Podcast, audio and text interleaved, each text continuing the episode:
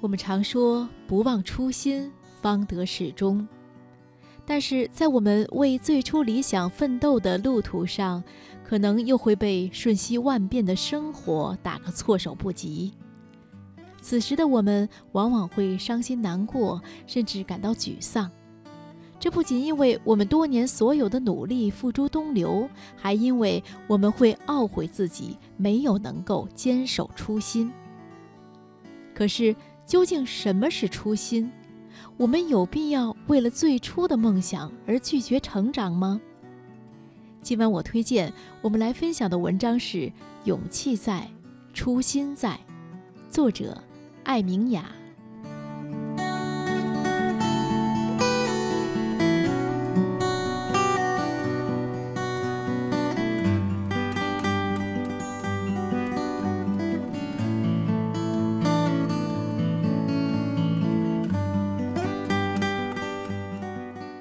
朋友公司新招聘了一个助理，可是小姑娘刚刚费尽九牛二虎之力在附近租了房子，就被通知遣派去了上海。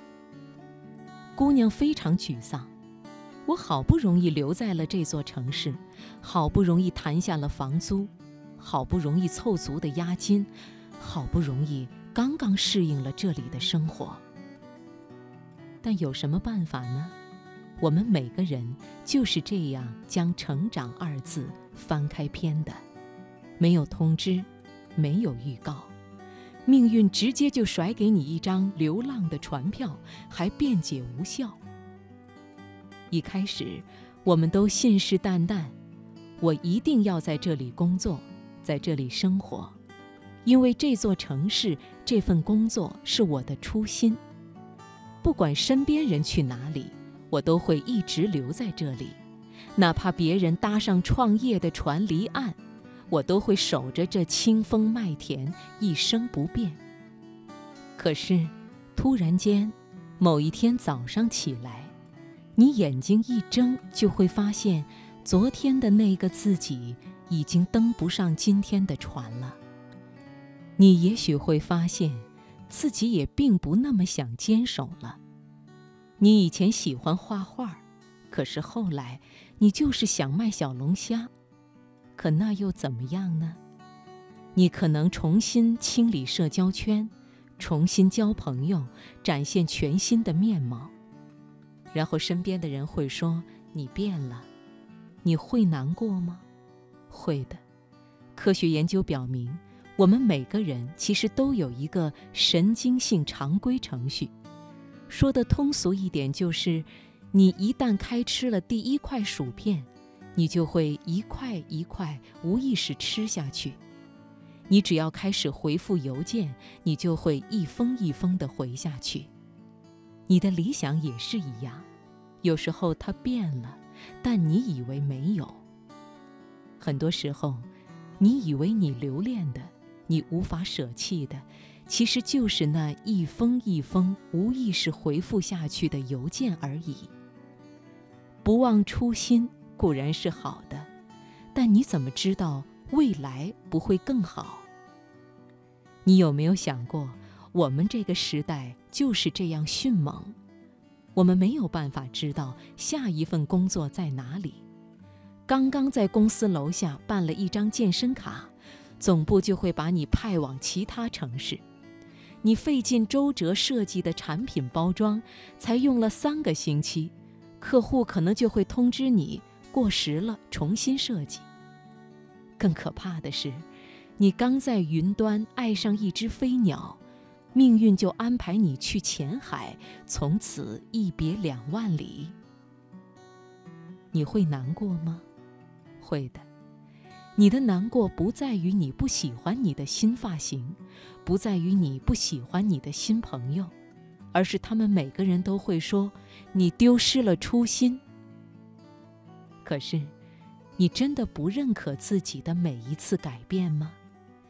在每一次别离、每一次颠覆之后，你终于发现，你并不留恋初心，只是别人说那需要留恋。